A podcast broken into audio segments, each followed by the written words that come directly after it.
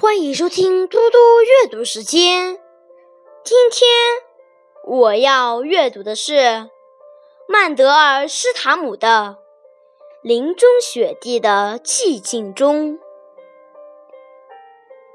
林中雪地的寂静中，回响着你脚步的音乐声，就像缓缓飘移的幽灵。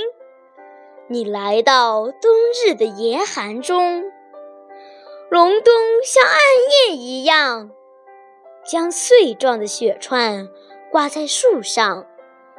栖息在树枝上的渡鸦，一生接过许多事情。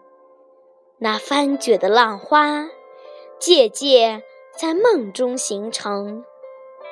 它富有灵感，而又有忘我精神。